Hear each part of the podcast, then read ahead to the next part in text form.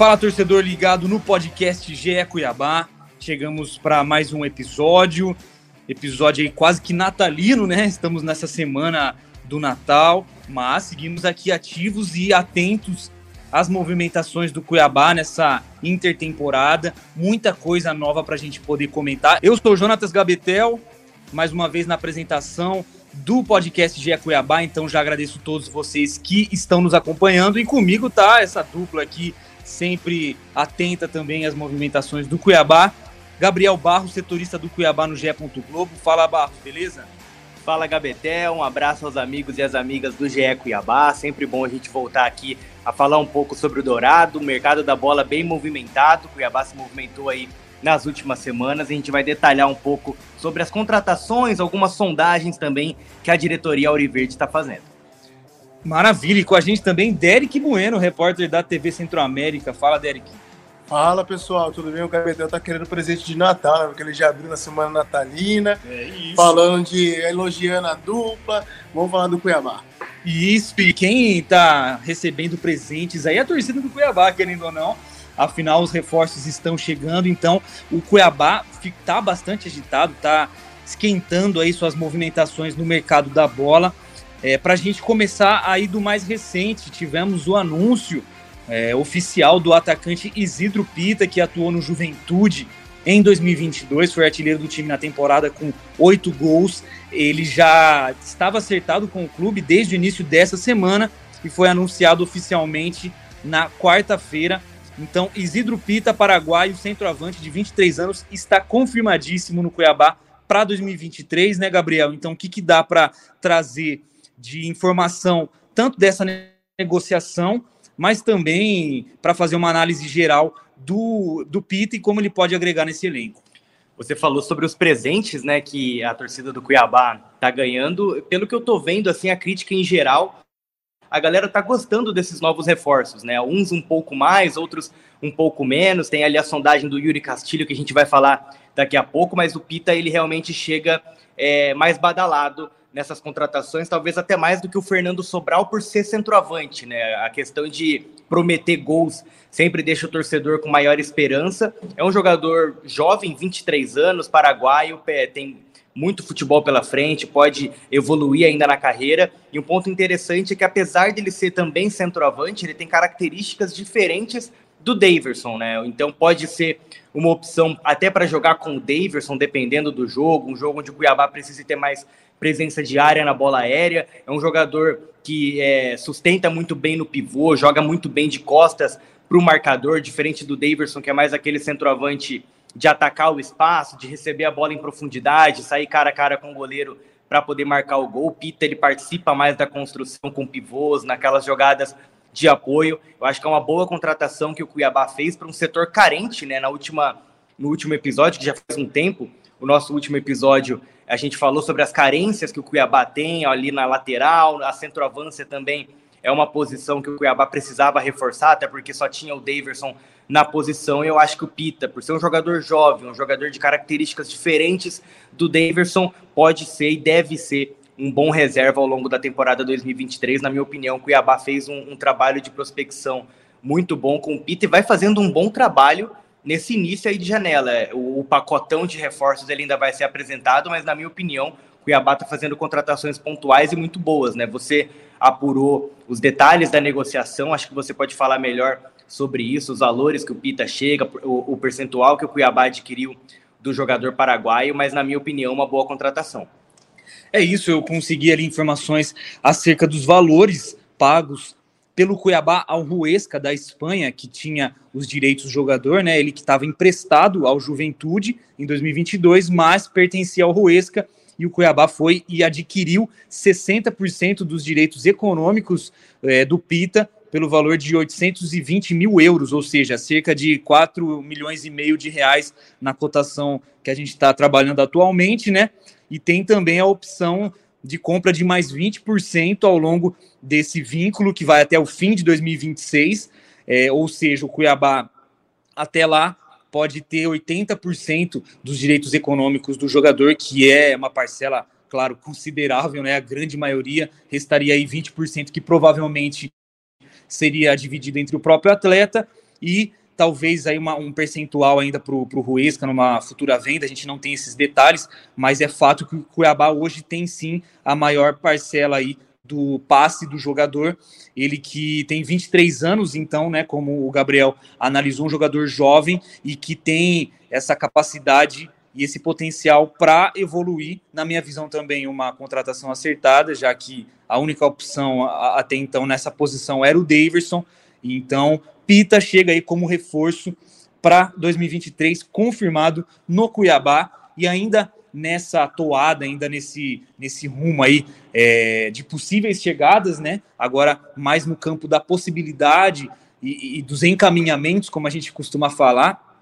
Tem também dois nomes na pauta, né, Derek? Do Cuiabá, que no caso é o meia uruguaio Pablo Cepelini, que foi inclusive uma era inclusive um, um desejo antigo da diretoria, e o próprio Yuri Castilho, que a gente também já havia é, soltado nessa semana no GE. Globo, na, nas nossas plataformas. Esse Ceará, atacante também, ele que atua como centroavante, mas pode fazer também a função de ponta. Então, Pablo Cepelini e Yuri Castilho têm negociações, né, Derek, com o Cuiabá. Isso mesmo, né, Gabetel? Eles estão bem próximos de fechar com o Cuiabá e serem anunciados de forma oficial, né? Como jogador do clube para a próxima temporada. Yuri Castilho é um jogador que não fez muitas partidas como titular na última, na última, melhor, nessa temporada, né? Foram 29 jogos, apenas 7 como titulares, e agora um ponto que até levanta um questionamento para o torcedor, imagino, que é a questão de um atacante que não marcou gols no, na última temporada, né? Então, assim, o Cuiabá sofreu com, com esse, nesse quesito no Campeonato Brasileiro, chegou a ter o pior ataque da competição em boa parte, então, assim, é algo que preocupa, e se não marcar gols, não conquista pontos, e o Cuiabá sofreu com isso, brigou para não cair, ah, escapou, a gente pode até citar que escapou nas últimas três rodadas, mas o sofrimento foi até o fim. Então existe esse questionamento, mas em compensação, o Yuri Castilho fez uma boa temporada em 2021, né, se eu não me engano, no CSA, onde ele participou diretamente de 16 gols naquela campanha, conquistou o título alagoano também. Então, assim, é um jogador que pode ter uma retomada importante no Cuiabá, e é essa a expectativa que o torcedor fica, né? Fica com isso na, no pensamento. A questão do Pablo Cepelini é um cara que já foi ventilado no, na última janela. É um uruguaio, 31 anos, experiente. É, foi campeão é, espanhol, perdão, campeão uruguaio pelo Penharol.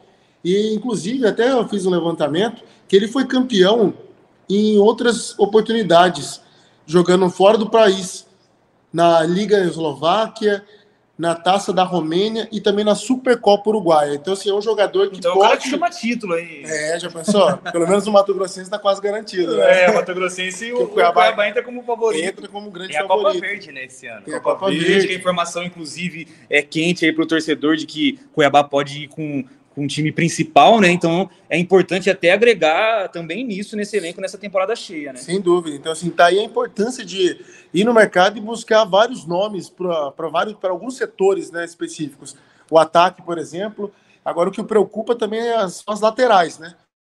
Tem a questão do Wendel que ainda se recupera de lesão, tem a questão do lateral direito que no momento não tem nenhum jogador, a não ser os da base, então é isso que levanta também uma, uma questão de uma possível ida no mercado para contratar alguns nomes. Sobre o Cepelini, é um jogador com uma característica que bate bem na bola, bola parada, falta, escanteio. Então acho que pode agregar Cobrador sim de pênalti, né? De pênalti. Acho que pode agregar sim, principalmente pela experiência, né? E, de uma bagagem internacional, um jogador que vestiu uma camisa de um grande clube uruguaio, de torcida. Então acho que seria uma boa contratação caso fechasse com e o Cuiabá. E até pela característica, né? Na temporada passada, o Cuiabá termina o ano ali, praticamente o ano todo, joga com três volantes, né? O Antônio Oliveira gostava de falar que ele não jogava com três volantes, e sim um volante e dois meias ali mais internos, mas a gente sabe que a característica dos três que estavam jogando, Gava, Camilo e PP, eh, são mais defensivas. E só ficava o Rodriguinho ali jogando como um meio armador mesmo. Então, com a chegada do Pablo Cepelini, é, se confirmada a negociação que já está encaminhada, realmente o Cuiabá vai dando mais opções para o técnico, pro técnico Ivo Vieira, que a gente vai falar um pouco dele, né, Gabetel? Agora Exatamente, tem uma coisa mano. que vale questionar, que o, o Rodriguinho jogava na última temporada com o Antônio, mas em boa parte ele jogou como centroavante, né? Então é isso que é até um ponto a ser questionado. É, ele jogava como centroavante não como um 10. Já o Cepelini pode vir com essa característica de criação mesmo. E até lembrando uma, uma outra outro ponto chave é que na última temporada quem foi o líder em assistência foi o Gava, por conta de bolas paradas, que é um jogador que sempre batia escanteio, batia falta. Então, assim, é uma oportunidade para um jogador desse. Pô, eu acho que o Cuiabá precisa de um jogador com essa característica no elenco. De fato, então, o Cuiabá movimentadíssimo nessa semana, como o, Derek passou, né, trouxe aí pra gente, o, o Cuiabá hoje está sem posição, sem opção, pelo menos confirmada, né? Que a gente esteja sabendo ali como lateral direito. O João Lucas tem um tempinho já que foi negociado é, com o Santos, valor de 6 milhões de reais que vão ser pagos ao Cuiabá é, pelo jogador, então não faz mais parte do elenco. Daniel Guedes também é, não teve seu, seu contrato renovado, não fica. Além, lógico, de, de outras posições que com certeza o, o Cuiabá está atento ao mercado. Vai ter o pacotão de reforços, o famoso pacotão do Cuiabá, que a previsão é dia 31 de dezembro. Então, um presente de ano novo aí também para a torcida é, do Cuiabá. Uma, um cenário que foi visto em 2021, né? Então, no fim do ano passado, o Cuiabá fez esse pacotão, anunciou esse pacotão, uma fórmula aí que deve ser repetida também para esse ano anunciar vários jogadores de uma só vez. Até né? pelas saídas, né, Gabetel? Foi um pacotão de saídas, né? 11 de uma vez só, aí teve a venda do João Lucas, a venda do PP, então 12, 13 jogadores aí já deixaram o Cuiabá e aí o Dourado vai ter que ir no mercado mesmo para poder repor pensando que a temporada vai ser longa. Com certeza, e falando em temporada longa e, e peças à disposição, isso vai ser importantíssimo para o técnico Ivo Vieira, que também aí tem pelo menos uma semana, uma semana e meia que já, já está anunciado como novo treinador do Cuiabá. Ele que é um português é, de 46 anos, estava por último no Gil Vicente de Portugal, ele que construiu a sua carreira no seu país natal no país europeu e tem uma passagem também pelo futebol da Arábia Saudita. Então, por enquanto, é desconhecido no Brasil, vai ter seu primeiro trabalho aqui em solo brasileiro, no futebol, no futebol brasileiro. Inclusive, tem uma, uma, um perfil, né? Tem uma ali uma análise sobre a forma de trabalhar com uma opinião de um jornalista de Portugal. Então, convido vocês a acessarem o ge.globo para quem ainda não viu é, sobre essas características, uma matéria bem legal ali sobre as características do Ivo Vieira é, o, e o que esperar dele, né, Barros, para 2023 no comando é, do Cuiabá. Então, se fosse para você fazer uma análise prévia do Ivo Vieira, baseado no, no que a gente conseguiu já de informação, né, o que daria para tentar trazer para o torcedor do Cuiabá sobre o novo treinador? É, na minha opinião, é um treinador um pouco mais diferente de tudo aquilo que o Cuiabá teve na Série A do Campeonato Brasileiro. Teve um Alberto Valentim que tem é, é, fundamentos mais defensivos, o técnico pintado, o próprio Antônio Oliveira era um técnico mais equilibrado, ele não era, a gente não conseguia caracterizar o Antônio tanto como ofensivo nem como defensivo, o time dele era mais equilibrado. Já o Ivo Vieira é um técnico mais propositivo, ele propõe mais o jogo, ele gosta de ter a bola nos pés, é um técnico que faz a, a, a sua equipe é, sobrepor sobre a outra é, com controle da bola, mas é bom a gente, quando a gente fala que o, que o técnico ele propõe jogo, quando a gente fala que o treinador ele gosta de ter a posse de bola, muita gente já imagina que o técnico vai ser aquele que vai todo mundo pro ataque, naquele estilo São Paulo, jogo 4 a 3 jogo 5 a 4 É bom a gente pontuar também que não quer dizer só porque ele gosta de ter a posse de bola que o Cuiabá vai enfrentar Corinthians, Palmeiras, Flamengo, São Paulo, fora de casa ou dentro de casa, é, se expondo mais atrás. É bom a gente também destacar que, conforme o Gabetel mesmo conversou com o, o jornalista português, o Ivo Vieira ele tem algumas é, é, fragilidades defensivas, mas ele tem como premissa com, é, controlar o jogo tendo a bola nos pés. Não quer dizer que ele vai sair com todo mundo para o ataque, colocar ali uma formação muito ofensiva, um estilo muito ofensivo no Dourado. Eu acho que o Cuiabá também pode se defender com a bola. Eu acho que o torcedor vai ficar até mais mais tranquilo, vendo que o time está se defendendo com a bola nos pés, ao invés daquele famoso 5-4-1 ali atrás, ou 4-5-1, para poder se defender e dar a bola para o adversário o tempo todo e acaba cedendo espaço, uma hora acaba é, a zaga sendo furada. Então o, o, o, Ivo Vieira ele vai tentar controlar o jogo tendo mais a bola nos pés e eu acho que é interessante. Mas para isso o Cuiabá precisa montar um elenco de acordo com as características do treinador. E o próprio Cristiano Dresch, numa entrevista que ele deu para a gente recentemente, ele fala sobre isso, que o Cuiabá vai buscar jogadores de acordo com o perfil que o próprio clube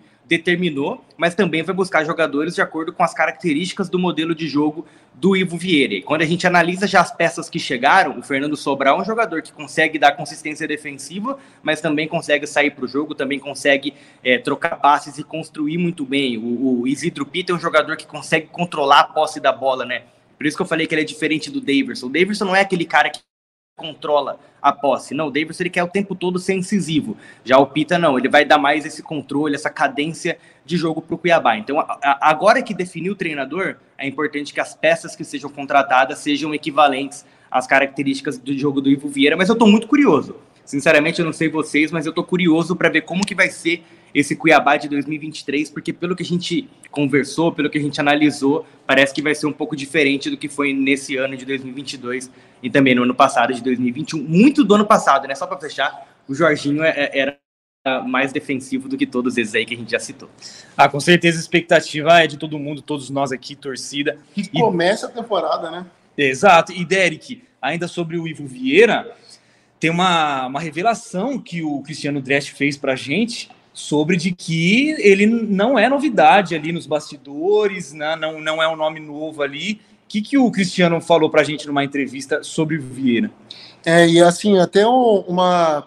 Até um, nos últimos quatro trabalhos, o Ivo Vieira foi demitido, né?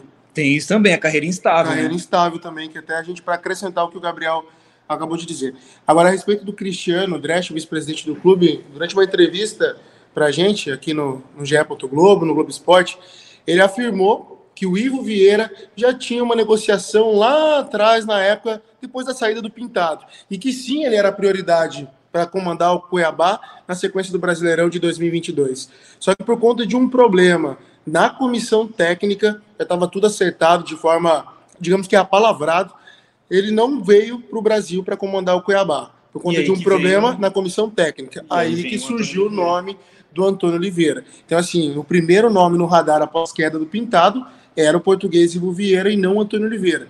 Essa que foi a declaração do, do Cristiano Dresch. E assim, de tudo que o Gabriel falou, também outra revelação e outra informação que o Cristiano passou para a gente é que o Cuiabá tem consciência desse estilo de jogo do é, Ivo Vieira, né? De um futebol propositivo, futebol ofensivo, e aí que tá, tem consciência, mas também o que a gente deve esperar da diretoria é, sobre esse estilo, né? Porque a gente sabe que o Cuiabá ele entra sempre no Brasileirão nos últimos anos, é, pelo menos, com a ideia de se manter na Série A, de fazer ali um jogo suficiente para pontuar e, e, tentar ficar o máximo possível numa situação confortável. Então, a, a, diretoria tendo consciência também tem que fazer sua parte, né? Sem dúvida. Então, sabendo das características do trabalho que é feito pelo Ivo Vieira, e lógico, como o Cristiano disse durante a entrevista, que o, o Ivo Vieira não conhece muitos jogadores do mercado brasileiro, mas sabe a forma que ele trabalha. Então, assim, a diretoria do Cuiabá tem ido ao mercado em busca de alguns jogadores que atendam essas características do, do treinador. Lógico, vai tudo na questão da realidade do Cuiabá e da forma com que o clube planeja para 2023. Então, assim, ele faz parte já desse planejamento, que é algo até interessante, importante citar, é que dessa vez o, o, o técnico foi definido antes e, segundo o Cristiano, ele está participando sim de forma intensa na montagem do elenco. Não, talvez, com nomes de alguns jogadores, indicações, mas sim pela forma da característica e o Cuiabá está buscando no mercado jogadores que possam atender o técnico. Derek, só para complementar isso, além disso tudo de contratar, é importante que a diretoria do Cuiabá dê segurança para o Ivo Vieira, né? Nas duas últimas temporadas, eh, o Cuiabá demitiu o técnico antes da quinta rodada, né? No primeiro ano na Série A, na primeira, no segundo, na terceira. Só para fechar, é mais fácil você defender do que você atacar. Eu Sim. imagino que esse modelo de jogo que o Ivo Vieira vai tentar implementar no Dourado, ele vai precisar ter mais tempo. Pelo menos ali 10 rodadas da Série A ele vai precisar porque você defender, montar um, um, um, um esquema mais fechadinho para jogar no contra-ataque é mais simples. Você montar um esquema com jogadores que não são da primeira prateleira do futebol brasileiro, com posse de bola, um jogo mais trabalhado, aí é mais complicado. Então o Cuiabá vai ter que dar essa segurança no trabalho. Mas aí tem até uma outra questão, né? O Cuiabá não tem costume de demitir técnicos.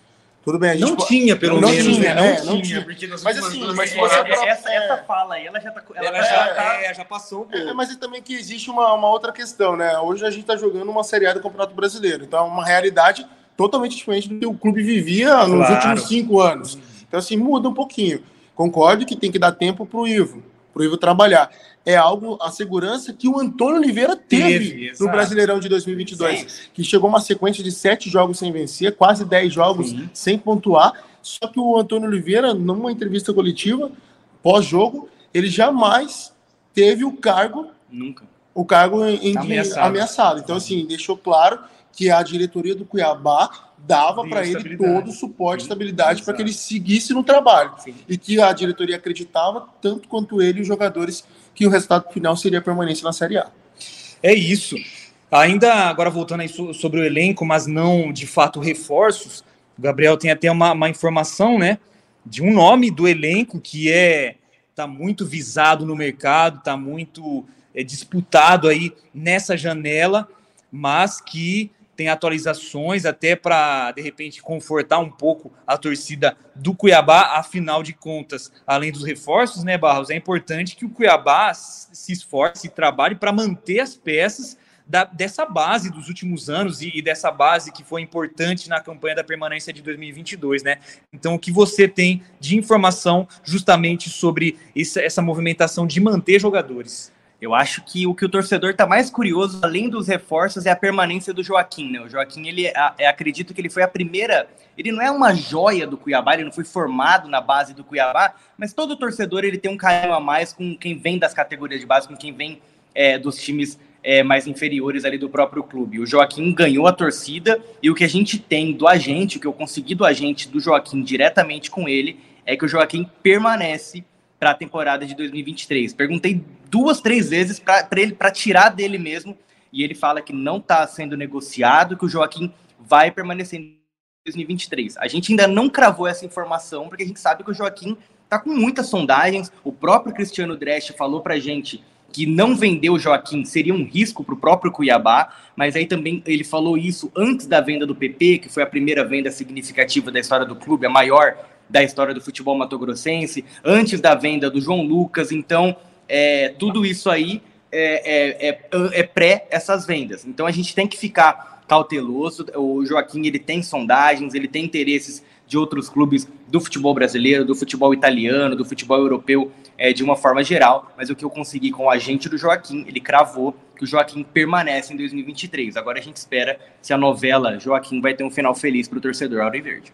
Cuiabá, então, movimentadíssimo no mercado da bola. Os últimos dias foram de muita agitação por parte do Dourado, a diretoria trabalhando, trabalhando inclusive muito em sigilo, né? Porque isso é o que a gente conseguiu extrair de informações, mas com certeza tem muita coisa aí que não a gente não teve acesso, mas que estamos correndo atrás. E então é, a temporada de 2023 para o Cuiabá já começou, o planejamento está cada vez mais intenso.